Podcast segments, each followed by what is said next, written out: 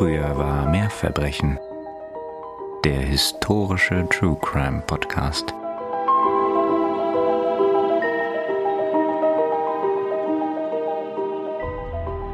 Lachen erfüllt die Luft, die von den aufgeregten Stimmen der Menschen um sie herum aufgeladen ist. Mary beteiligt sich an den fröhlichen Gesprächen. Es war ein wundervoller, außergewöhnlicher Tag, den sie alle, ganz entgegen der Gewohnheit, nur dem Vergnügen widmen konnten. Sie hatten Musik gehört, bunte Stände durchstöbert, Köstlichkeiten genascht und den neuesten Klatsch ausgetauscht. Nun nach Cumnor Place zurückzukehren, fühlt sich für alle zu früh an. Noch ist man ganz beflügelt von all den Eindrücken. Doch die Sonne beginnt schon langsam sich zu senken. Ihre warmen Strahlen leiten den Abend ein, als Mary mit den anderen den Hof durchquert und schließlich das dunkle, kühle Haus betritt. Seufzend macht sie sich auf, ihre Herren über die Rückkehr zu informieren. Doch dann ein scharfer Schreck. Einen lähmenden Moment lang, in dem die junge Magd zu begreifen beginnt, was ihre Augen sehen. Dort, am Fuße der Treppe, liegt der Körper ihrer Dienstherren, allein, blass und vollkommen leblos. Mhm. Klingt atmosphärisch dicht und spannend und ein bisschen gruselig. Aber ich weiß gerade nicht, um welchen Fall es sich handelt. Ah, das ist ja gut. Und ich habe, glaube ich, alle Fälle, die wir auf der Liste haben, so ein bisschen, zumindest die meisten davon kannte ich oder die sagten mir was. Und ich Mhm. gehe mal davon aus, dass du wieder einen Fall von unserer Liste genommen hast, weil da mittlerweile 200 Fälle drauf sind. Es gibt, glaube ich, gar nicht mehr viele Alternativen, aber trotzdem weiß ich jetzt gerade nicht, wo wir sind. Ja, die Umstände des heutigen Falles sind tatsächlich auch über 450 Jahre später noch spannend und regen zu Spekulationen an. Und gewürzt mit unzähligen Gerüchten, die über die Jahre oft kaum noch von den Fakten zu unterscheiden sind, bewegt die Frage, wie Lady Amy Dudley, geborene Robsart, tatsächlich zu Tode kam, noch heute die Gemüter. Okay, nun fällt der Groschen bei mir. Ja. Und für diese Reise ins elisabethanische England bedanken wir uns ganz herzlich bei den Damen, die ihn auf unsere Liste haben setzen lassen. Nämlich Melinda, Ela, Inessa und Sonja. Vielen Dank euch Lieben, dass ihr euch diesen Fall gewünscht habt. Ja, danke schön. Und sollten wir jemanden vergessen haben, ihr wisst, dann passiert das nicht absichtlich, sondern weil irgendwo in den Tiefen unserer E-Mail und Instagram-Kommunikation eure Nachricht untergegangen ist. Aber nicht euer Gedanke dahinter. Von daher fühlt euch trotzdem auch mitgegrüßt. Ja, genau. Das ist ganz wichtig nochmal zu sagen. Genau. Und damit begrüßen wir euch zur heutigen Folge von Früher war mehr Verbrechen. Eurem historischen True Crime Podcast. Und hier sind natürlich wie immer Nina. Und Katharina. Und wir freuen uns riesig, dass ihr dabei seid. Auch wie immer. Wir müssen da irgendwann mal mehr Varianz reinbringen. Ja, Wir sollten uns nicht immer so freuen. nee, Ja, genau. das tun wir leider. Ja, also hm, die Alternativen sind ja relativ begrenzt. Das stimmt. Nein, aber natürlich schließt sich jetzt auch wieder der obligatorische Hinweis auf Instagram und Co. an. Aber ihr kennt das ganze Spiel schon. Schreibt uns sehr gerne euer Feedback, eure Fallwünsche, alles, was euch auf dem Herzen liegt. Und vielen Dank auch all den lieben Leuten, die uns so viele tolle, lange, intensive, detaillierte, persönliche Nachrichten schreiben. Wir Mhm. wissen das sehr zu schätzen und zu würdigen und hoffen, dass wir immer noch im einigermaßen angebrachten Zeitfenster antworten können. Wir bemühen uns wirklich sehr. Aber fühlt euch auf jeden Fall gedrückt und auch vielen herzlichen Dank den teils extrem großzügigen Unterstützern dieses Podcasts über unsere Kaffeekasse. Das ist wirklich fantastisch. Vielen, vielen Dank, weil es ermöglicht uns überhaupt erst diesen Podcast hier zu hosten bzw. hosten zu lassen. Ohne das könnten wir das ohne Werbung nicht machen. Und wir wollen werbefrei erstmal bleiben. Ne? Genau, das bedeutet uns sehr viel und deshalb wollen wir an dieser Stelle auch nochmal ganz gezielt Jochen danken. Vielen, Ja. vielen Dank, dass du so großzügig bist. Also, das hat uns unglaublich gerührt. Ja, danke dir. Und alle anderen, die jetzt nicht mitgeschrieben haben, wo sie sich wie an uns wenden können, finden natürlich alle Adressen nochmal in unseren Show Notes, Schrägstrich in der Folgenbeschreibung unter diesem Podcast, unter dieser Folge. Und dann findet ihr tatsächlich diesmal auch einen Link zu einem Crowdfunding von dem lieben Ralf. Ihr erinnert euch vielleicht. Wir hatten mit ihm von nicht allzu langer Zeit tatsächlich eine Folge zur Hexenverfolgung gemacht. Mhm. In unserem Fall ging es speziell damals um Anna Göldi und Ralf hat das als Historiker so ein bisschen eingeordnet in die Zeit und ins Zeitgeschehen. Und Ralf schreibt jetzt an seinem nächsten neuen Buch und will das tatsächlich unterstützen durch ein Crowdfunding. Wenn ihr ihm helfen wollt, wenn ihr auch ihn supporten wollt, findet ihr den Link dahin. Wie gesagt, in der Folgenbeschreibung.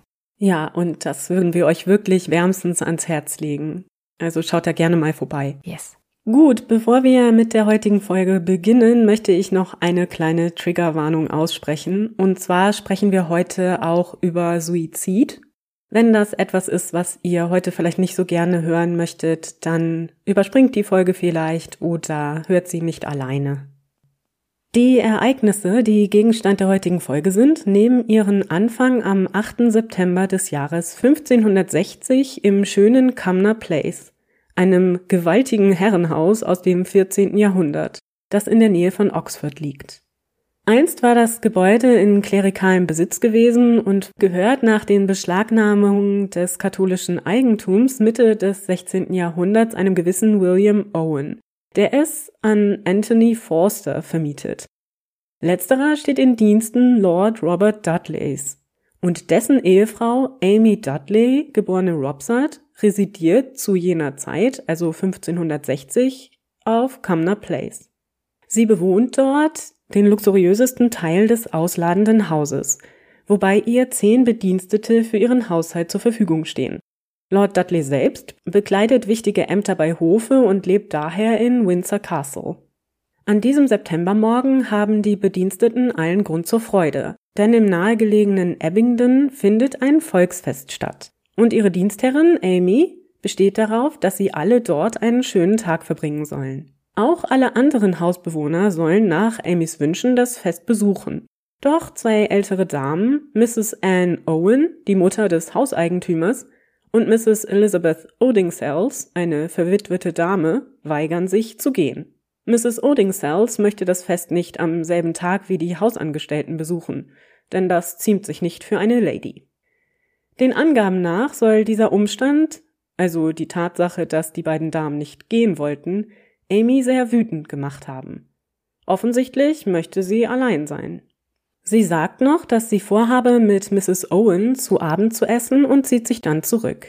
Ich habe mir mal gerade ein paar Abbildungen angeguckt von Cumnor Place.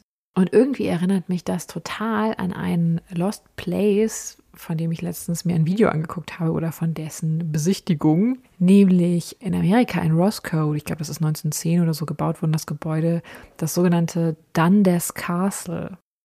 Das ist in Amerika natürlich ein historisierendes Gebäude, ne, was deutlich später errichtet wurde, aber so ein bisschen vom Stil erinnert mich das total an Cumnor Place. Also falls ihr noch ein bisschen mehr Gefühl vielleicht für diese Art der Gebäude, natürlich deutlich später errichtet, irgendwie haben wollt, atmosphärisch, schaut euch das doch mal an. Dann das Castle. Ja, genau. Also Cumnor Place war ein riesiges Haus mit auch wirklich ausladenden Ländereien und so weiter. Dass solcherlei Herrensitze auch als Vorbild galten nachher für so historisierende Gebäude, das stimmt durchaus und da kann man die Ähnlichkeit wirklich sehen. Das ist ganz spannend. Aber zurück zu unserer Geschichte. Nachdem der restliche Haushalt den Ausflug zum Volksfest ausgiebig genossen hat, kehrt man am Abend nach Cumnor zurück. Im Flügel des Gebäudes, der von Amy Dudley bewohnt wird, findet man am Fuße einer Treppe eine schreckliche Szene vor. Die junge Hausherrin liegt dort mit verdrehtem Genick, offensichtlich verstorben. Die Treppe selber ist eine kurze Treppe, die von ihrem Schlafgemach in das darunterliegende Stockwerk führt. Wir können uns das vorstellen, vier breite Stufen, dann eine 180-Grad-Wendung, also wie eine Wendeltreppe und vier weitere Stufen, die, die weiter hinunterführen. Und hast du es schon gesagt, war diese Treppe aus Holz oder Stein oder? Nee, die sind wohl aus Holz und wahrscheinlich etwas uneben. Okay. Aber alles in allem ja eher eine kurze Treppe, kann man sagen. Mhm. Natürlich wird nach Auffinden der Leiche augenblicklich ein Bote nach Windsor gesandt, um Robert Dudley über den Tod seiner Frau zu informieren. Man ist beunruhigt, denn alle Beteiligten wissen, diese traurige Geschichte wird Wellen schlagen. Nicht nur nämlich ist Robert Dudley ein politisch bedeutender Mann, seine Ehe und sein Liebesleben stehen auch seit Jahren immer wieder im Zentrum des höfischen Klatsches. Und zwar wegen Roberts doch recht auffällig inniger Beziehung zu Königin Elizabeth I. Doch greifen wir nicht direkt zu weit vor und schauen erstmal, wer Amy Dudley war und wieso ihr Tod zu Spekulationen führt, die bis heute anhalten. Amy wird 1532 als Tochter des reichen Landbesitzers Sir John Robsart und seiner Frau Elizabeth geboren und wächst auf seinem Anwesen Stanfield Hall in Norfolk behütet auf. Das in den Quellen als hübsch und anmutig beschriebene Mädchen erhält wohl eine standesgemäße Ausbildung, die vor allem religiöse Studien, die Führung eines Haushaltes, Handarbeiten, aber auch Lesen und Schreiben beinhaltet haben dürfte. Als Amy dann 1549 bei einem Abendessen im Hause ihres Vaters den attraktiven Robert Dudley, den fünften Sohn des Dukes von Northumberland, kennenlernt, ist es um die junge Frau geschehen. Und allem Anschein nach gilt das auch für Robert. Am 4. Juni 1550 jedenfalls geben sich die beiden 17-Jährigen das Ja-Wort. Hm. Nun war Amy eigentlich keine angemessene Braut für Robert, denn sie ist eine bürgerliche. Doch scheint neben dem beträchtlichen Vermögen ihres Vaters in diesem Fall auch echte Zuneigung eine Rolle gespielt zu haben. Schon die Zeitgenossen lästern nämlich, dass hier wohl eher Lust als Vernunft die Grundlage der Beziehung sein dürfte. Zu jener Zeit keineswegs erstrebenswert, übrigens. Für Amy aber ist das anfängliche Liebesglück leider nicht von Dauer. Robert ist nicht nur ein charmanter junger Mann, nein, er ist auch sehr ambitioniert, wie auch der Rest seiner Familie. Und jetzt wird es kurz wieder, wie eigentlich in den meisten unserer Folgen über Fälle aus der frühen Neuzeit, politisch. Aber ich fasse mich so kurz ich kann, denn es soll uns ja um Amy gehen, hauptsächlich. Also, um das Geschehen etwas in unseren Folgen, aber auch in der Geschichte zu verorten. Als Amy und Robert aufwachsen, ist Heinrich der achte König. Der Sohn Heinrichs des siebten mit Elizabeth of York, von denen wir in der Geschichte um die Prinzen im Tower schon gehört hatten. Der, also Heinrich VIII., verstirbt 1547 und sein neunjähriger Sohn Edward besteigt als Edward VI. den Thron. Seine Herrschaft währt jedoch nicht lang. Und da er bei seinem Tode im Alter von nur 15 Jahren, 1553, keinen verfügbaren Nachfolger bestimmt hatte, beginnen verschiedene Parteien nach der Krone zu greifen, so wie es immer ist. John Dudley, Roberts Vater, hatte schon zu Lebzeiten des jungen Königs dem Regierungsrat vorgestanden, hatte also de facto das Land regiert im Namen des Kindkönigs. Nach dem Tod des jungen Königs jetzt hat John Dudley seine eigenen Pläne, wie es mit der Thronfolge weitergehen sollte. Denn eine heiße Kandidatin auf den Thron ist die durch Heinrich den Achten ursprünglich zur Erbin bestimmte Mary Tudor, also die Tochter aus Heinrichs erster Ehe. Die ist allerdings katholisch und John Dudley möchte nicht, dass das mittlerweile protestantische Land wieder in die Hände einer Katholikin fällt. Deshalb und wohl auch um seine eigene Macht weiter zu festigen, will er statt ihrer Lady Jane Grey, eine Urenkelin Heinrichs VII., auf den Thron bringen. Die ist zufällig auch mit einem älteren Bruder Roberts verheiratet. Also die Schwiegertochter John Dudleys. Mhm. Dauerhaft gelingt ihm das allerdings nicht. Zwar wird Lady Jane Grey zunächst Königin, doch nach nur neun Tagen auf dem Thron wird sie durch Mary Tudor entthront und schließlich zusammen mit John Dudley und seinen Söhnen im Tower of London eingesperrt. Die Regentschaft Lady Jane Greys wird für unrechtmäßig erklärt und sie wird zusammen mit ihrem Ehemann und dessen Vater, also John Dudley, für die unrechtmäßige Übernahme des Throns hingerichtet, während die anderen Söhne im Tower verbleiben. Während Robert Dudleys Zeit im Tower besucht Amy ihren Ehemann oft und unterstützt ihn, so gut sie kann. Auch wenn die Situation für sie sicher nicht einfach ist. Zu jener Zeit wird auch Elizabeth Tudor, die spätere Königin Elizabeth I., wegen Verdachts auf einen Komplott gegen ihre Schwester Mary für kurze Zeit im Tower inhaftiert. Robert und die ein Jahr jüngere Elizabeth kennen sich bereits seit ihrer Kindheit. Und man vermutet, dass sich ihre Beziehung während der gemeinsamen Zeit im Tower weiter vertieft. Welcher Natur diese Beziehung nun genau gewesen sein mag, das können wir tatsächlich nicht sagen und werden das auch nie mehr rausfinden können. Also ob es da romantisch war oder nicht, ist Spekulationen überlassen. Aber jedenfalls sind die beiden einander wirklich sehr zugetan und sollten es auch bleiben. 1554 wird Robert entlassen Und für das Ehepaar Dudley setzt sich eine unruhige Zeit fort. Große finanzielle Mittel haben die beiden nicht. Denn wegen des Verrates, den sein Vater begangen hatte, sind sämtliche Besitztümer der Familie beschlagnahmt worden. Das bedeutet, er hat keinen Zugriff mehr auf das Familienerbe. Außerdem ist seine Position aufgrund seiner Verbindung zu den hingerichteten Verschwörern bei Hofe eher schwierig. Und wegen der Beschlagnahmung hat das Paar auch keinen eigenen Familiensitz. In den kommenden vier Jahren leben sie bei verschiedenen Bekannten und Verwandten, scheinen aber nach wie vor eine glückliche Ehe zu führen. Robert allerdings verbringt viel Zeit damit, sich die Gunst der Königin Mary zurückzuverdienen, was ihm nach und nach auch gelingt. Er verbringt nicht viel Zeit mit seiner Frau und noch weniger, als er 1557 nach Frankreich beordert wird, um dort im sogenannten italienischen Krieg zu kämpfen. Ich will da jetzt nicht großartig weiter drauf eingehen, aber nur, dass ihr so ein Bild davon habt, das ist grob gesagt ein weiterer Konflikt auf der langen Liste der Auseinandersetzungen zwischen dem französischen Herrscherhaus der Valois und dem spanischen der Habsburger, von dem wir ja auch schon in vergangenen Folgen mehrfach mhm. etwas gehört haben. Jedenfalls ist auf Seite der Habsburger auch England in diesem Konflikt involviert. Amy jedenfalls verbringt den Großteil ihres Ehelebens folglich ohne ihren Mann und ohne ein eigenes Zuhause. Ein Umstand, den sie nach eigenen Aussagen wohl als recht einsam und aufwühlend empfindet. Das verschärft sich noch, als nach dem Tode Marys 1558 ihre Schwester Elizabeth zur Königin gekrönt wird. Robert ist an ihrer Seite und Stantepede macht die junge Königin ihren Jugendfreund zu ihrem Master of the Horse dem Stallmeister, womit er eines der höchsten Ämter bei Hofe bekleidet, und zudem eines, dessen Inhaber sich ständig in der Nähe der Monarchin befinden muss. Die zwei sind derart oft zusammen und Elizabeth schenkt Robert so viel Aufmerksamkeit, dass die Gerüchteküche bald zu brodeln beginnt.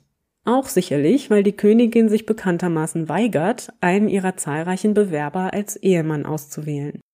Man munkelt, dass Robert Dudley diese Position inoffiziell bereits ausfüllt. Hm. So berichtet der spanische Botschafter Graf de Feria 1559, Zitat in der Übersetzung, Lord Robert steht mittlerweile derart in der Gunst, dass er mit den Geschäften macht, was immer ihm gefällt. Man sagt sogar, dass Ihre Majestät ihn bei Tag und Nacht in seinem Gemach besucht. Zitat Ende. Diese Gemächer liegen auch direkt neben denen der Königin, Botschafter und Heiratskandidaten sind brüskiert und beunruhigt. Und die Schuld für die Ehelosigkeit der Königin vermutet man immer mehr bei Robert Dudley. Die Gerüchte nehmen derart überhand, dass sogar das engste Umfeld Elizabeths sich zu sorgen beginnt, ob derlei Gerede nicht zur Gefahr für die Monarchin werden könne.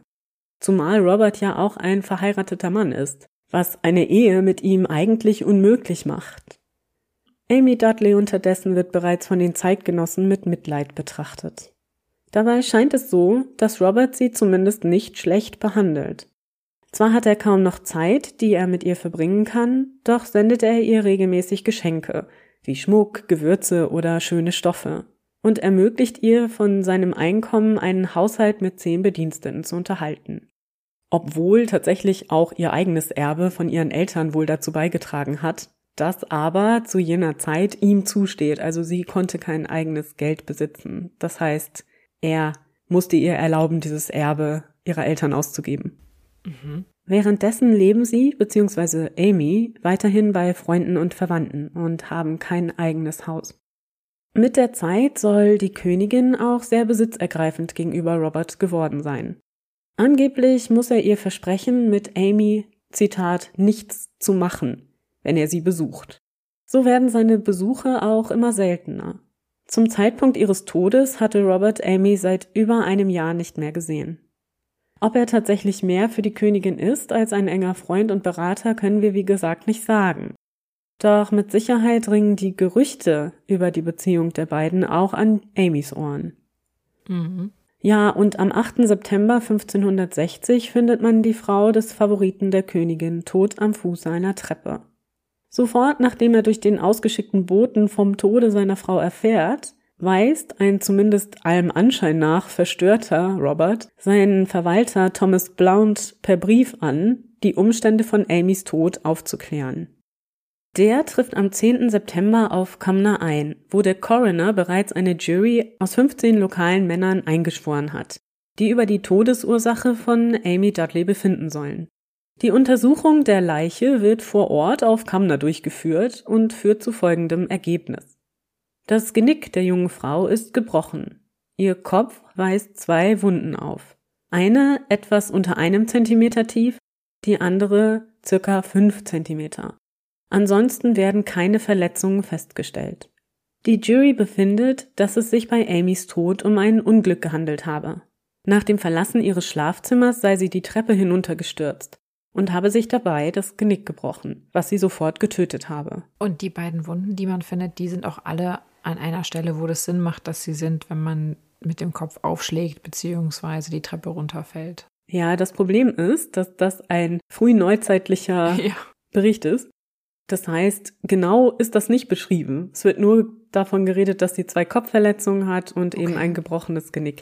Ich werde euch das Original unter der Folge verlinken. Das ist nämlich heute digitalisiert und auch übersetzt. Ursprünglich war das alles in Latein verfasst. Da könnt ihr euch das selber mal durchlesen. Ich habe mit dem Gedanken gespielt, das hier vorzulesen, aber das ist derart Renaissance-Englisch, dass ich das sprachlich nicht so schön abbilden konnte. Dieser Bericht übrigens wurde erst Monate später der Öffentlichkeit zugänglich gemacht und verschwand dann auch recht schnell in der Versenkung. Das heißt, die Menschen haben diesen Bericht zumeist nicht sehen können. Er sollte tatsächlich verschollen bleiben bis 2008. Da erst Aha. konnte er in einem Archiv wiedergefunden werden. Und erst heute wissen wir von diesen beiden Kopfverletzungen. Aber dazu gleich mehr. Thomas Blount und Robert, der mittlerweile auf einem Anwesen in Kew weilt, das die Königin ihm geschenkt hatte, stehen während der nächsten Tage in engem Briefkontakt. Robert zeigt sich sehr besorgt und beschwört Blount, Zitat, alle Mittel und Wege, die du irgend kannst, zu nutzen für das Erlernen der Wahrheit. Zitat Ende. Wissen wir oder können wir irgendwas darüber sagen oder rauslesen aus irgendwelchen Quellen? Ich weiß, das wird schwierig sein, was hier seine Motivation ist. Also ist seine Motivation wirklich die Wahrheitsfindung oder ist seine Motivation, sich selber aus der Schusslinie zu ziehen? Ja, das ist wirklich schwer zu sagen. Also zum einen will er sich sicher selber aus der Schusslinie bringen. Ich denke, das ist auch irgendwo nachvollziehbar, wenn man die ganzen Gerüchte bedenkt. Auf der anderen Seite scheint es aber wirklich so zu sein, dass er an einer Aufklärung der Umstände interessiert ist. Also er hakt wirklich immer wieder nach, besteht auch darauf, dass alles nochmal und nochmal angesehen werden soll. Also es wirkt nicht so, als hätte er den Wunsch, irgendwas zu verschleiern. So zumindest der Eindruck. Vielmehr scheint er wirklich Bedenken zu haben, ob es sich bei Amys Tod nicht doch vielleicht um etwas, Zitat, Verbrecherisches gehandelt haben könnte. Blount jedoch versucht ihn zu beruhigen, indem er ihm sagt, dass er glaube, die Männer der Jury hätten sehr genau hingesehen, da sie selbst tatsächlich sehr gerne ein Verbrechen bewiesen hätten. Ah, okay. Ich meine, das ist zwar etwas zweifelhaft, aber ich glaube schon, dass da was dran ist. Man kannte ja diese Geschichten und hat bestimmt extra hingesehen. Mhm. Trotz allem ist Blount aber nach einigen Tagen auf Cumnor, so wie die Jury, überzeugt, dass, Zitat, nur ein Unglück es getan hat und nichts anderes. So ist die Todesursache offiziell gefunden. Elizabeth I. befiehlt Hoftrauer und Amy Dudley wird am 22. September 1560 im Zuge einer gewaltigen Trauerfeier auf dem Friedhof von St. Mary's in Oxford bestattet. Wobei es allerdings auch wieder zu einem kleinen Vorfall kommt, der die Gerüchte noch mehr anheizt. Denn der Trauerredner, Dr. Francis Babington, soll sich wohl unglücklich versprochen haben, und hier sind die Quellen sich nicht einig. Entweder er benutzte statt dem englischen Wort slain das Wort murder, als er über ihren oh. Tod spricht. Ja. Slain, was man vielleicht mit getötet übersetzen könnte, wird in jener Zeit auch für natürliche Tode benutzt während Murder ganz klar auf einen Täter oder eine Täterin hinweisen würde. Mhm. Andere Quellen allerdings sagen auch, er habe einfach das Wort slain benutzt anstatt died, also getötet anstatt gestorben. Ja, man wird es nicht mehr erklären können, aber jedenfalls ist das aufgefallen und heizt weiter Gerüchte an, ob er nicht irgendwas gewusst habe. Ich persönlich mhm. denke, so wie viele andere BetrachterInnen dieses Falles auch, dass er einfach aus Nervosität die falsche Wortwahl getroffen haben wird. Was ist dran? Ich habe, glaube ich, mal gelesen, dass es eigentlich auch schon noch zu Lebzeiten von Amy Gerüchte gab, dass ihr Mann ihren Tod plane. Ist da irgendwas dran oder sind das Sachen, die hinterher dann dazu gedichtet wurden? Genau, dazu kommen wir gleich. Also ich habe das jetzt so ein bisschen aufgeteilt in der Folge, ja. wenn wir über die verschiedenen Möglichkeiten reden, was vielleicht geschehen sein könnte. Bleiben wir noch kurz bei der Bestattung. Robert nimmt an der Veranstaltung nicht teil. Mhm.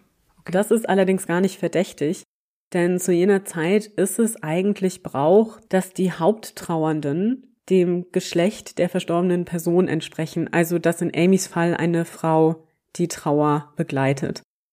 Und dass der Ehemann an solcherlei Feierlichkeiten auch gar nicht teilnimmt. Das kam schon durchaus öfter vor. Mhm.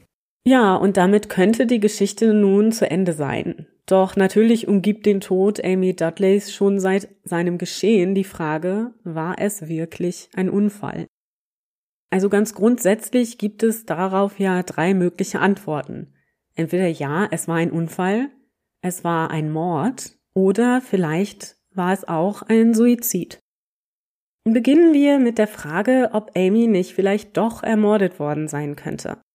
Denn das macht die in jedem Fall traurige Geschichte ja am Ende zum Gegenstand hier im Podcast und schließt außerdem auch so schön an die bereits geschilderten Ereignisse an. Denn wie zu erwarten machen sich schon die Zeitgenossen ihre Gedanken dazu. Es ist ja schon verdächtig, dass eine so junge Frau wie Amy bei einem Treppensturz über nur acht Stufen ums Leben kommt wenn ihr Ehemann sich unter Umständen Chancen ausrechnet, der Gemahl der Königin zu werden. Mhm. So werden die Gerüchte, nach denen Robert den Tod seiner Frau befohlen habe, überall laut. Der englische Botschafter in Frankreich schreibt mehrfach besorgte Briefe in die Heimat.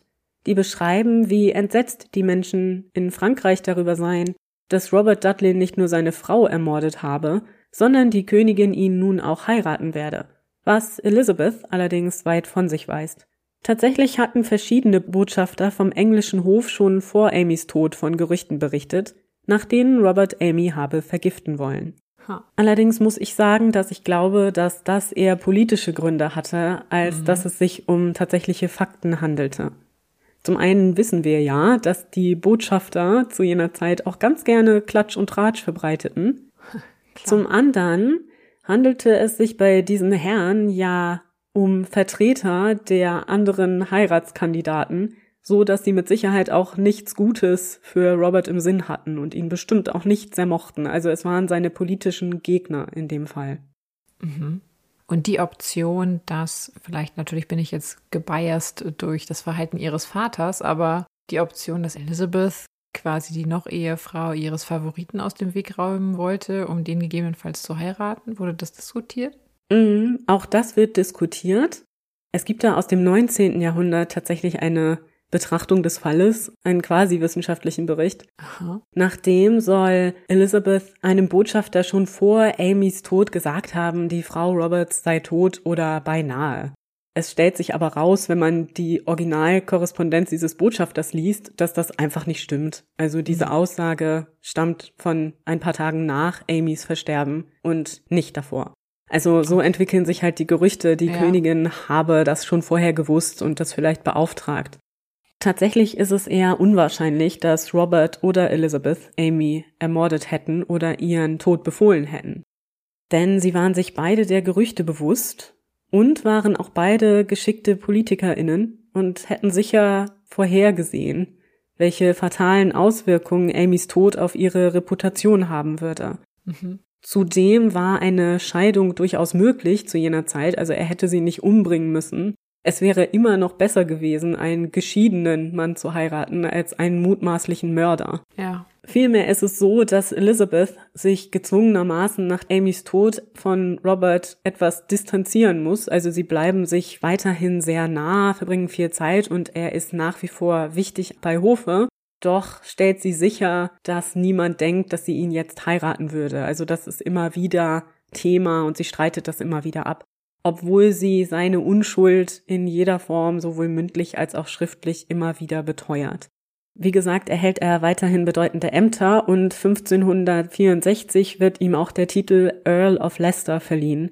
Doch die Beziehung kühlt merklich ab. So ist es am Ende Amys Tod, der es den beiden politisch unmöglich macht zu heiraten.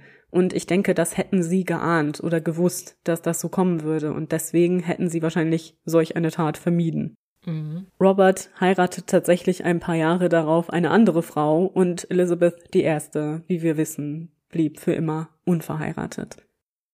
Aber es ist natürlich auch möglich, wenn wir davon ausgehen, dass Amy vielleicht ermordet worden sein könnte, dass ein politischer Gegner Roberts oder Elizabeths den Mord befohlen hatte, um die beiden in Verruf zu bringen und um es unmöglich zu machen, dass sie heiraten. Denn wie gesagt, das wollte man ja nicht und Robert war den Höflingen echt ein Dorn im Auge. Das heißt, es ist durchaus möglich, dass sich so ein Plan hätte entspinnen können. Und unter diesen Kandidaten ist sicher der prominenteste William Cecil, Elizabeths Berater und erster Minister. Er soll tatsächlich schon vor Amys Tod immer wieder Gerüchte über die Mordpläne an Amy Dudley gestreut haben und dass die Königin und Robert vorhaben, sie aus dem Weg zu räumen. Und wenn dem tatsächlich so war, hatte auch er eigene Motive, denn Robert hätte seiner eigenen Stellung wirklich sehr gefährlich werden können. Auch wünschte er sich eben, wie so viele andere Höflinge jener Zeit, eine standesgemäße Vermählung für die Königin. Dass aber tatsächlich ein politisches Motiv hinter dem Mord steckt, also Robert und Elizabeth hier im Fokus standen, ist auch eher unwahrscheinlich, denn ja, man hätte das Ganze machen können, um eben dieses Ziel zu erreichen, das am Ende auch eingetreten ist. Aber der Ausgang wäre viel zu unsicher gewesen.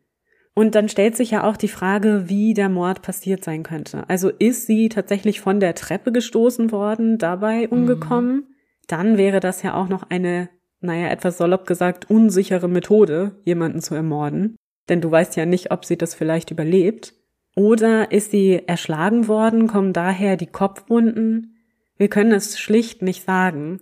Aber man kann sagen, dass tatsächlich Schädel-Hirntrauma zu den häufigsten Verletzungen bei Treppenstürzen gehört. Es mhm. also nicht unwahrscheinlich ist, dass sie sich bei einem Treppensturz eben diese Körperregion verletzt haben könnte. Da ist das Problem wirklich die sehr, sehr lückenhafte Quellenlage aus der Renaissance, die uns einfach gar keine weiteren Grundlagen liefert. Also wir haben im Grunde nur den Coroner's Report, also diesen Untersuchungsbericht, und der ist ja, wie gesagt, nicht besonders ausführlich. Von mhm. daher wird sich das nie klären lassen. Die Gerüchte aber, dass er seine Frau ermordet habe, verfolgen Robert Dudley für den Rest seines Lebens und werden von seinen politischen Gegnern auch gern in der Folge gegen ihn verwendet. Am bekanntesten und prägnantesten für den Fall ist hierbei wohl die Darstellung im sogenannten Leicester's Commonwealth, einer Hetzschrift gegen Robert Dudley, die 1584 von in Frankreich lebenden katholischen Gegnern des Earls in Umlauf gebracht wurde. Aus dieser Darstellung stammen tatsächlich einige der Aussagen, die man noch heute oft in Besprechungen des Falles hört und die dann zumindest manchmal unkritisch als bare Münze hingestellt werden. Mhm. So zum Beispiel findet sich da die Beschreibung, dass sie beim Auffinden noch ihre ordentlich auf dem Kopf sitzende Haube getragen habe. Das wissen wir aber schlicht nicht, denn es gibt keine Beschreibung der Auffindesituation in offiziellen Dokumenten. Also wir können gar nicht beurteilen, ob sie noch eine Kopfbedeckung trug, wie viel Blut da war, das ist einfach gar nicht angegeben. Jedenfalls erholte sich Robert nie wieder von diesen Vorwürfen, was tatsächlich ein weiterer Hinweis darauf ist, dass er diesen Mord nicht beauftragt hat, wenn es denn einer war, mhm. oder dass es zumindest kein besonders gut erdachter Plan war, wenn es denn so war. Ich glaube aber wirklich nicht, dass er der Schuldige ist und eigentlich auch nicht, dass Elizabeth was damit zu tun hat. Dafür waren sie beide zu klug es gibt natürlich noch eine andere Möglichkeit, die ich gelesen habe, und zwar kann es auch mhm. sein, dass Amy einen geheimen Liebhaber hatte. Denn wir haben ja gehört, wie eigenartig ihr Verhalten am Tag ihres Todes war. Sie wollte, dass alle, die sich in dem Haus befinden, auf das Volksfest gehen und sie somit alleine ist und Zeit hat, was auch immer sie tun wollte, zu tun. Vielleicht hatte sie sich mit einem Unbekannten getroffen und der hatte sie getötet, von der Treppe gestoßen, auf andere Weise umgebracht und dort platziert. Wir können das nicht sagen, aber es ist natürlich nicht auszuschließen. Eben dadurch, dass in dem Haus keiner war, außer den beiden alten Damen, die sich ja in anderen Teilen des gewaltigen Hauses befanden. Alles in allem muss ich aber wirklich sagen, dass ich es für unwahrscheinlich halte, dass Amy Dudley ermordet wurde. Außer den Bediensteten und den Mitbewohnern wusste niemand, dass Amy an diesem Tag allein in ihren Gemächern sein würde. Es sei denn natürlich, sie hatte sich verabredet, aber das ist so spekulativ, dass wir das hier gar nicht annehmen können. Und natürlich könnte einer dieser Bediensteten der Täter oder die Täterin sein, doch haben wir keinerlei Berichte, dass jemand auf dem Fest nicht gesehen wurde, abwesend war oder ähnliches. Mhm. Auch erklärt es nicht, warum Amy überhaupt diesen eigenartigen Wunsch geäußert hatte, dass alle aus dem Haus verschwinden. Und so emotional darauf reagierte, als die älteren Damen das ablehnten. Aber hätten wir denn Hinweise oder Motive dafür, dass sie eine Selbsttötung beging? Ja, also direkte Hinweise gibt es natürlich auch darauf, nicht mehr als auf die Mordtheorie. Mhm. Aber trotzdem gehen heute einige Historikerinnen und Hobbyhistorikerinnen davon aus, dass sie sich selbst das Leben genommen haben könnte. Man kann ja davon ausgehen, dass die Gerüchte um die Affäre ihres Mannes und die Ambition ihres Mannes sie sehr belastet haben dürften. Mhm. Und sie fürchtete wohl tatsächlich auch um ihr Leben. Sie war aus dem letzten Haus, in dem sie gelebt hatte, ausgezogen, weil sie Angst hatte, dass man sie vergiften wolle. Aber jetzt müssen wir auch im Hinterkopf behalten, dass die natürlich diese Gerüchte wird gehört haben, die wahrscheinlich durch Cecil gestreut wurden. Oder durch andere Höflinge, wir wissen das nicht. Aber auf jeden Fall wird ja diese Idee, dass die Königin und Robert die Vergiftung seiner Ehefrau planen, diskutiert. Und das könnte auch Amy gehört haben. Also sicherlich eine große psychische Belastung für sie, die auch Ängste ausgelöst haben wird. Und selbst wenn sie Robert vielleicht nicht mehr so zugetan gewesen sein sollte wie zu Beginn ihrer Ehe, reflektieren die Vorgänge ja auch negativ auf ihren Ruf und auf ihre Stellung. Denn tatsächlich möchte ja niemand als betrogene Ehefrau in die Geschichte eingehen und irgendwie mhm. bedauert werden. Das ist ja einfach kein schönes Gefühl und das kann man sich schon gut vorstellen, dass das für sie eine schwierige Situation war. Außerdem gibt es eine Aussage, die oft als Beleg für eine negative Stimmung Amys kurz vor ihrem Tode herangezogen wird. Ihr Dienstmädchen Mrs. Pictou, die Amy auch eine sehr vertraute Begleiterin war, soll gegenüber Thomas Blount bei dessen Befragung des Haushalts kurz nach Amys Tod erzählt haben, was für eine gute, tugendhafte Frau Amy gewesen sei und dass sie tatsächlich oft gehört habe, wie die junge Frau Gott angefleht habe, sie aus der Verzweiflung zu erretten. Das macht Blount hellhörig, und sofort rudert Mrs. Pictou zurück, als er nachhakt und fragt, ob Amy vielleicht dunkle Gedanken gehabt haben könnte. Doch nun steht die Aussage im Raum. Allerdings ist auch Suizid wohl keine Erklärung für Amys Tod. Denn zum einen war sie sehr religiös und im 16. Jahrhundert galt die Selbsttötung als schwere Sünde und ist auch rechtlich ein Verbrechen. Wir hatten ja schon gehört, dass Menschen, die durch Selbsttötung zu Tode gekommen waren, nicht auf Friedhöfen bestattet werden mhm. durften, mhm. dass sie von der Gemeinschaft ausgeschlossen wurden. Teilweise gab es sogar noch Riten, in denen die Körper zerstört wurden. Und das ist natürlich etwas, das für einen gläubigen Menschen große Ängste auslöst. Ja. Und deswegen kommen wir am Ende doch wieder bei der Unfalltheorie an. Und hier möchte ich zuerst auf eine Theorie eingehen, die in der Literatur und auch anderen Bearbeitungen über diesen Fall sehr prominent ist. 1956 nämlich veröffentlichte Professor Ian Add, ein Mediziner, in der Zeitschrift English Historical Review einen Artikel, in dem er ausführte, dass Amys Tod mit einer durch Brustkrebs verursachten Knochenschwächung zu erklären sein könnte. Aufgrund dieser Schwächung sei ihr Genick viel leichter gebrochen. Mhm. Womöglich einfach, als sie die Treppe hinunterstieg. Dieses Phänomen gibt es wohl tatsächlich im Zusammenhang mit Brustkrebserkrankungen. Also, wie wir es immer sagen, ne, wir sind keine Medizinerinnen, aber so habe ich das zumindest gelesen. Das ist zwar eine sehr interessante Theorie, aber wir müssen wirklich festhalten, dass wir keine Möglichkeit haben, zu belegen, ob Amy tatsächlich an Brustkrebs erkrankt war. Der einzige Hinweis darauf, der auch immer wieder zitiert wird, stammt aus einem Bericht wiederum des spanischen Botschafters, der zu berichten weiß, vor Amys Tod, dass sie an einer, Zitat, Krankheit der Brust gelitten habe. Das mhm. ist der einzige Hinweis. Später berichtet derselbe Botschafter, dass es ihr besser gehe, und auch ihr Ehemann scheint nichts von einer Erkrankung zu wissen. Zumindest haben wir keinerlei Reaktion darauf oder finden es irgendwo erwähnt. Zudem hat sie ein recht aktives Leben, reist viel, nimmt an gesellschaftlichen Anlässen teil. Und es gibt auch keinerlei Aufzeichnungen über Arztkonsultationen. Mhm. Und die hätte es zu jener Zeit bei einem Krebsleiden in der Oberschicht auf jeden Fall gegeben. Gut, es kann natürlich immer noch sein, dass diese Aufzeichnungen wieder nicht auf uns gekommen sind, aber die wahrscheinlichere Erklärung ist, dass es keine Besuche eines Arztes gab, die in Zusammenhang mit so einer Krebserkrankung stehen. Auch zu jener Zeit war das schon bekannt und es hat sogar schon Operationen gegeben, bei denen man das befallene Gewebe entfernt hat. Und das natürlich unter den Mitteln der Zeit kein Vergnügen und auch nicht besonders sicher. Aber wir haben, wie gesagt, keinerlei Hinweis darauf, dass Amy eine solche Behandlung in irgendeiner Form in Anspruch genommen haben könnte. Außerdem kannte Professor Erd den Untersuchungsbericht nicht, denn der war ja zu seiner Zeit noch verschollen und ist erst 2008 wieder aufgetaucht. Das heißt, er wusste gar nichts von den Kopfverletzungen Amys und ging davon mhm. aus, dass sie völlig unversehrt war bis auf ein gebrochenes Genick, was seine ja. Theorie noch wieder wahrscheinlicher gemacht hätte.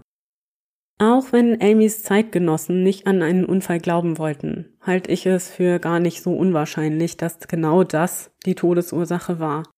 Jedes Jahr sterben noch heute hunderte Menschen in Deutschland an Folgen von Treppenstürzen, wobei, wie gesagt, Schädel-Hirntraumata zu den häufigsten Verletzungen gehören. Ich habe versucht, genaue Zahlen zu finden beim Statistischen Bundesamt, aber leider gibt's da nur Haushaltsunfälle, die übrigens beunruhigend oft zum Tode führen, also man möchte sich da gar nicht weiter vertiefen. Aber Treppenstürze sind auch heute noch gefährlich und führen zu Verletzungen und auch zum Tode. Zudem trug Amy auf der ausgetretenen Treppe ein langes, sperriges Kleid, mhm. was auch sehr unpraktisch gewesen sein dürfte, wenn ich bedenke, wie oft ich auf der Treppe mal ausrutsche, irgendwie daneben trete, dass man so einen kleinen Schreckmoment zumindest hat. Ja. Also es ist nicht unmöglich. Und da es ja auch diese Kurve gab, also diese 180-Grad-Wendung, kann ich mir schon vorstellen, dass sie sich vielleicht den Kopf angestoßen hat an der gegenüberliegenden Wand vielleicht sich sogar bei dem ersten Sturz schon das Genick brach und dann erst die zweiten vier Stufen heruntergefallen ist und so unten zum Liegen kam. Das ja. könnte ich mir vorstellen. Aber abschließend klären können wir das natürlich nicht mehr. Und alle Argumente oder alle Theorien sind im Grunde gleich valide. Denn wir haben einfach keine Belege für die eine oder andere Sache. Und da müssen wir natürlich auch mit Spekulationen vorsichtig sein. Mir war es nur sehr wichtig, darauf hinzuweisen, wie viel hier eigentlich wirklich nur auf übler Nachrede beruht und für wie viel wir eigentlich gar keine Beweise haben. Mhm. Und aufgrund der Quellenlage aus der Renaissance auch nie bekommen werden. Also das ist einfach ausgeschlossen. Spannend ist abschließend aber, wie die Geschichte vor allem im 19. und frühen 20. Jahrhundert nochmal an Bedeutung gewinnt. Zahlreiche mehr oder weniger wissenschaftliche Werke werden zum Tode Amys und Roberts möglicher Beteiligung verfasst. Auch künstlerische Werke beschäftigen sich damit, Theaterstücke und Opern. Und auch in der bildenden Kunst ist die tragische Geschichte in jener Zeit ein beliebtes Thema. So werden zahlreiche Gemälde angefertigt, von Amy und Robert in einer Liebesprose oder von Amy am Fuße der Treppe oder von ihr alleine kurz bevor sie stürzt. Also alles hochtragische Szenen, die die Betrachterinnen der damaligen Zeit auch verstanden haben werden was uns natürlich am Ende mehr über die strikten Moralvorstellungen und die Ideen der viktorianischen Zeit verrät, als über die Geschehnisse 1560. Aber es ist doch sehr spannend, wie diese Geschichte der betrogenen Ehefrau und diese Affäre und dieser mögliche Mord die Gemüter im 19. Jahrhundert bewegt. Und es hat mich natürlich auch erinnert, und das werdet ihr ja auch wahrscheinlich alle kennen, so als True Crime Fans, an die Netflix-Doku The Staircase, mhm. in der es ja darum geht, dass Michael Peterson seine Frau Kathleen angeblich ermordet haben soll. Und die wurde ja auch am Fuße der Treppe gefunden, auch mit Kopfverletzungen. Und auch hier hören die Spekulationen ja nicht auf. Er ist ja sogar am Ende verurteilt worden für ihren Mord. Und da ist es im Grunde genauso. Da ist man sich auch irgendwie nicht so richtig schlüssig, ob er sie jetzt ermordet hat oder nicht.